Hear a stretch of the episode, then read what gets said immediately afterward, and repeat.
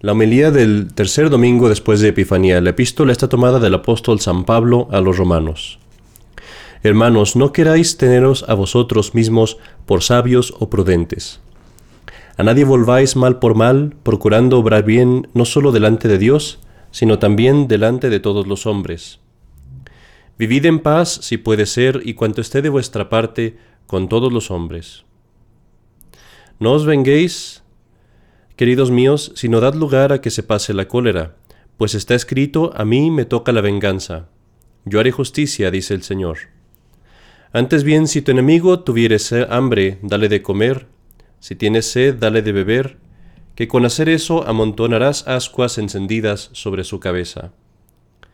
No te dejes vencer del mal, o del deseo de venganza, mas procura vencer al mal con el bien a fuerza de beneficios.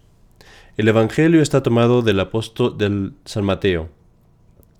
En aquel tiempo, habiendo bajado Jesús del monte, le fue siguiendo gran muchedumbre de gentes en esto viniendo a él un leproso le adoraba diciendo, Señor, si tú quieres, puedes limpiarme.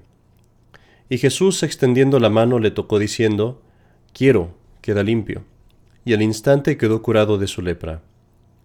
Y Jesús le dijo, Mira que no lo digas a nadie, pero ve a presentarte al sacerdote y ofrece el don que Moisés ordenó para que le sirva de testimonio. Y al entrar en Cafarnaum le salió al encuentro un centurión y le rogaba diciendo, Señor, un criado mío está postrado en mi casa paralítico y padece muchísimo. Dícele Jesús, yo iré y le curaré. Y le replicó el centurión, Señor, no soy digno de que tú entres en mi casa, pero mándalo con tu palabra y quedará curado mi criado. Pues aun yo, que no soy más que un hombre sujeto a otros, como tengo soldados a mi mando, digo al uno marcha y él marcha, y al otro ven y viene, y a mi criado haz esto, y lo hace. Al oír esto Jesús mostró grande admiración y dijo a los que le seguían, En verdad os digo que ni aun en medio de Israel he hallado fe tan grande. Así yo os declaro que vendrán muchos, gentiles del oriente y del occidente, y estarán a la mesa con Abraham, Isaac y Jacob, en el reino de los cielos, mientras que los hijos del reino serán echados fuera a las tinieblas. Allí será el llanto y el crujir de dientes. Después dijo Jesús al centurión, vete y sucédate conforme has creído. Y en aquella hora misma quedó sano el criado. En el nombre del Padre, y del Hijo, y del Espíritu Santo. Amén. El Evangelio de hoy nos muestra dos de los ejemplos más hermosos de milagros que obró nuestro Señor durante su vida. Uno es el ejemplo del leproso, que se acerca a nuestro Señor primero con un acto de humildad y luego con un acto de fe, diciéndole, si tú quieres puedes curarme. Y nuestro Señor le responde de una forma muy sencilla. Le dice, quiero, mostrando en esto su divinidad, su poder de curar con su propia voluntad. Por otro lado, tenemos otro acto de humildad y de fe en el acto del centurión. Este centurión que venía a rogar no por él, sino por su siervo, y que al rogar por su siervo en ese acto de fe mereció que sus palabras fueran no solamente un ejemplo para todos los judíos de aquel tiempo, sino incluso para todos los fieles, todos los católicos de todas las generaciones por venir, porque son sus palabras las que la Iglesia puso para prepararnos a recibir la Santa Comunión y que decimos en la Santa Misa, Domine non sum dignus. Señor, yo no soy digno de que entres en mi casa, mas mándalo con tu palabra y mi alma será sana. Hay algo en común en estos dos milagros y es que ambos presentan dos virtudes, primero la humildad y luego la fe. No vamos a hablar mucho de la humildad hoy, pero vemos que la humildad es una disposición para la fe. Tenemos que creer, primero, que no somos capaces de conocer toda la verdad por nuestras propias fuerzas, que estamos mal, que tenemos malas inclinaciones.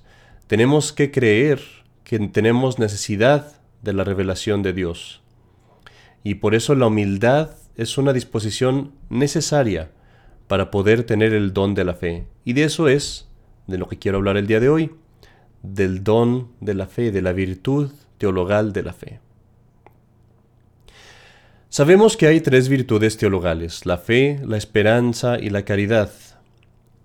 Estas tres virtudes las llamamos teologales porque son enteramente distintas de cualquier otra virtud. Recordemos que virtud es, una, es un, un hábito que tengo, un buen hábito que tengo de hacer cosas buenas. Si tengo un hábito de algo malo, se llama vicio. Si tengo un hábito de cosas buenas, se llama virtud. Y hay virtudes naturales que todos podemos adquirir, incluso los paganos. Por ejemplo, el dar limosna, el ser humilde hasta cierto punto, el ser eh, casto, puro, también hasta cierto punto. Estas son virtudes que el hombre puede adquirir naturalmente. Nunca sin la ayuda de Dios, pero sí las puede adquirir naturalmente. Sin embargo, las tres virtudes teologales, las llamamos teologales que viene de teos, Dios, porque estas tres virtudes solamente Dios nos las puede dar. Y estas virtudes nos conectan directamente con Dios cuando las practicamos. Digo por una parte que nos, son dadas por Dios, porque para nosotros no nos es posible adquirirlas. Yo no puedo adquirir la virtud de la fe, de la esperanza o de la caridad. Dios es quien me las tiene que dar. Yo las puedo practicar, las puedo acrecentar una vez que las tengo, pero no las puedo adquirir. Y así, por ejemplo, es en el bautismo, donde recibimos de Dios las virtudes de la fe, esperanza y caridad. También digo que las virtudes se llaman teologales porque nos conectan con Dios. Y esto es así que la fe, por ejemplo, nos conecta con Dios, porque con la fe conocemos a Dios en cuanto nos es posible en esta vida. Con la esperanza deseo a Dios como mi último bien y como mi salvación, como algo, alguien bueno. Y por la caridad me uno a Dios, porque la caridad es el mismo amor de Dios, es Dios mismo. Entonces, si yo tengo esa virtud, tengo realmente a Dios en mi alma.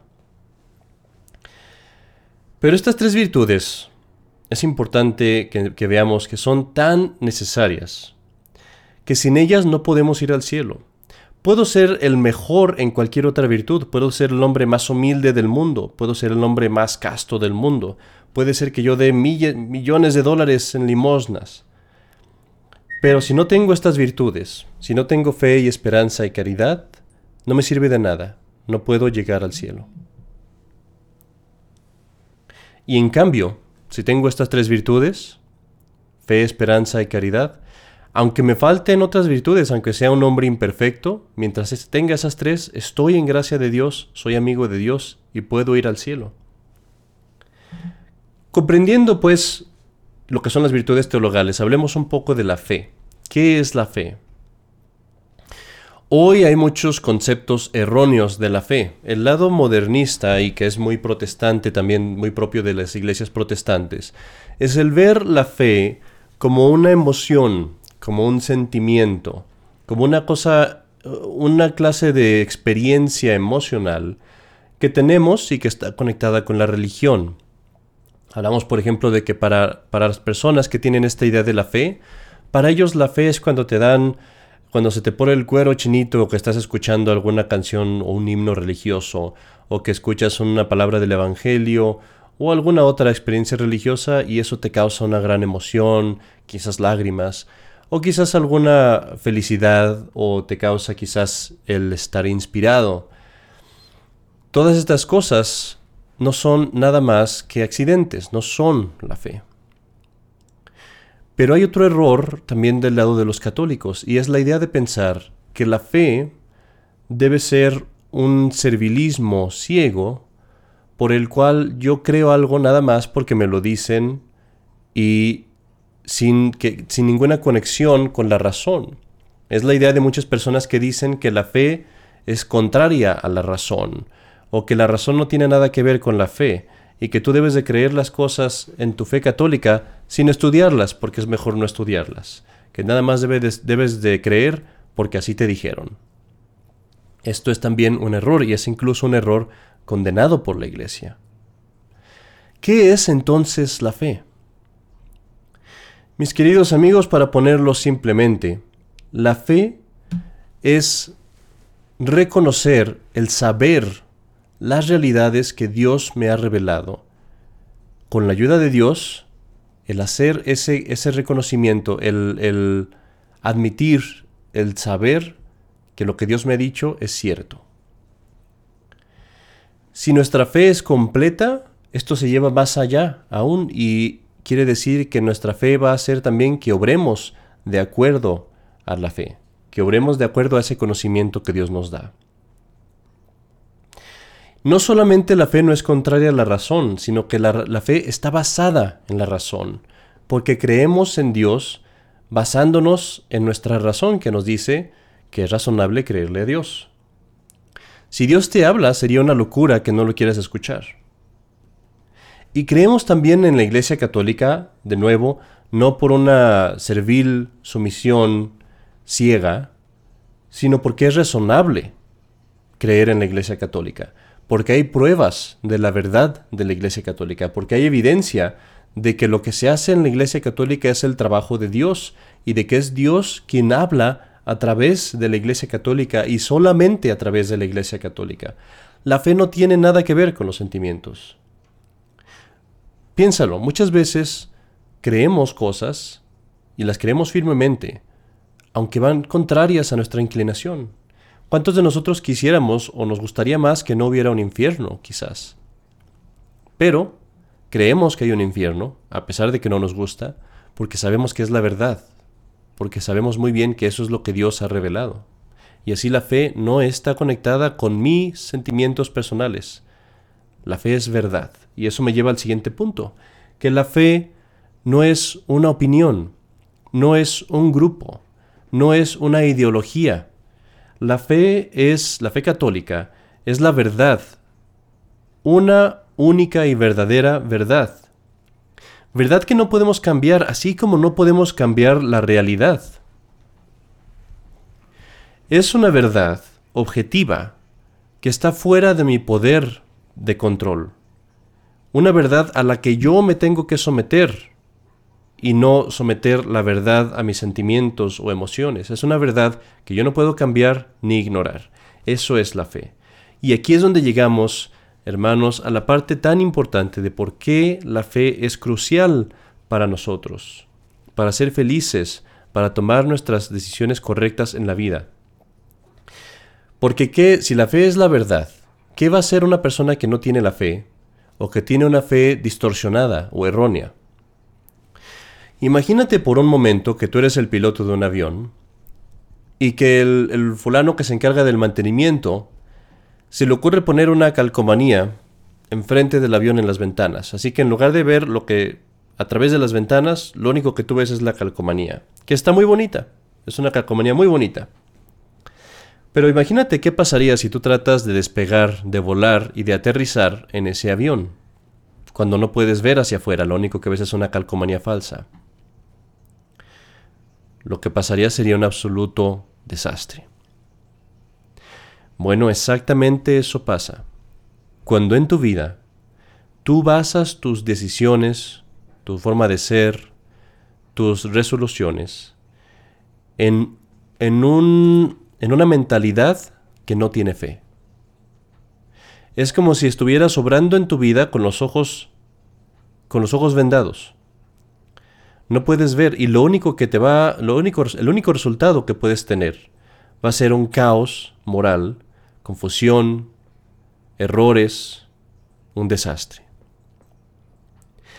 Si tú quieres saber por qué está el mundo tan mal ahorita y tan distorsionado, es porque el mundo, la mayoría de las personas en el mundo no están basándose en la realidad y sobre todo no se están basando en la realidad de la fe que Dios nos ha revelado.